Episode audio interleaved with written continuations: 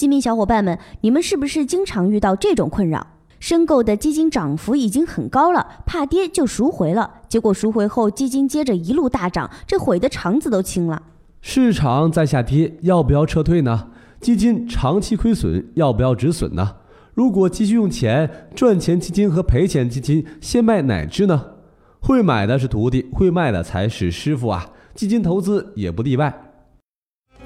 汇集基金常识，让你从基金小白走向理财达人，闭着眼睛也能长知识。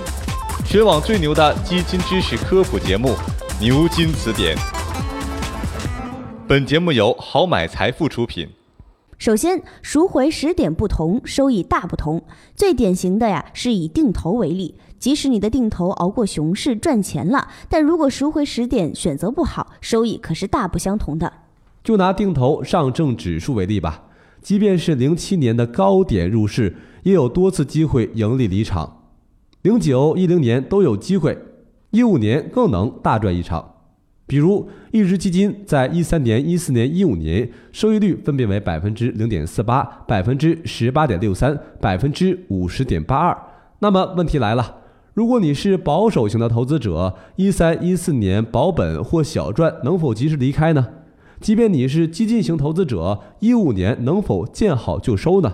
所以学习止盈啊，可见是多么的重要。那么就让我们来说说，基金老是卖不到最高点，到底怎么办？一份基金份额从一元涨到一块五毛八，然后又回调到一块四毛五，这时你刚卖就飙到了两元。为什么不等等再卖，砍手？所以呀，不能每次都寄希望于卖出最高点，否则呀，也不用直接买基金了。最高点和最低点很难预测。如果投资者预期收益是百分之四十五的话，上述收益已经满足了。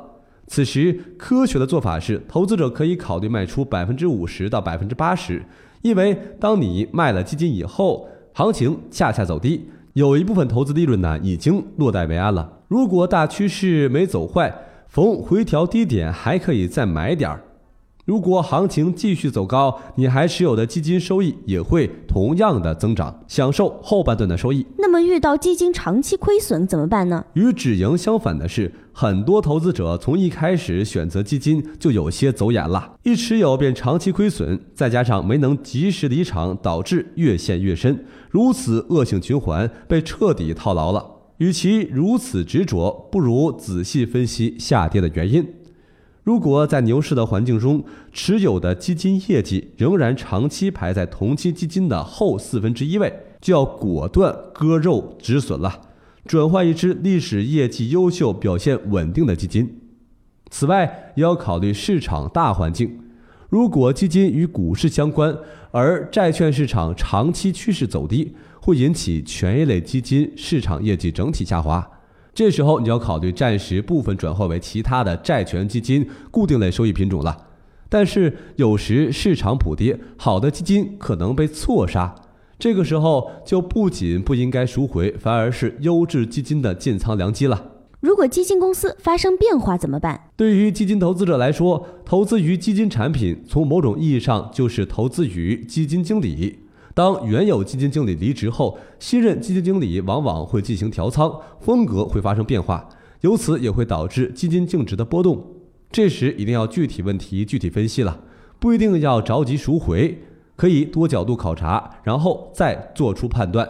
比如，基金经理如果是因为业绩不佳被下课，但新基金经理能力上佳，则可以选择持有。反之，新基金经理不适合自己的投资组合或者能力较差，则可以选择赎回。值得注意的是啊，如果出现这种情况，就要注意选择赎回了。明星基金经理离任，接任者缺乏优秀的业绩记录，特别是中小型基金公司产品，基金公司旗下基金多个基金经理或者高管一时段时间内连续出现离职或者跳槽。假如自身需要现金了，又怎么办呢？当你需要卖出基金，获得更多的现金来满足近期需求时，要根据自身的情况衡量先卖哪只。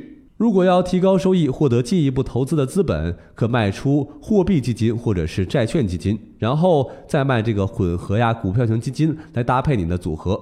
如果要短期旅行需要现金，则可以减少风险性投资，减少积极型股票基金，增加固定类收益基金投资。最后还有几个赎回基金的小建议。首先建议投资者结合自身的投资目标、风险承受度等因素，设置止盈止损点。其中，止盈点应综合所投资基金的类型、历史业绩和自己的投资预期来设定。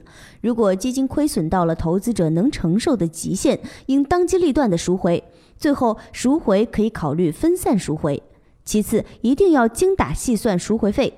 在选择赎回时，也要考虑自己持有的基金到底执行怎么样的赎回费率。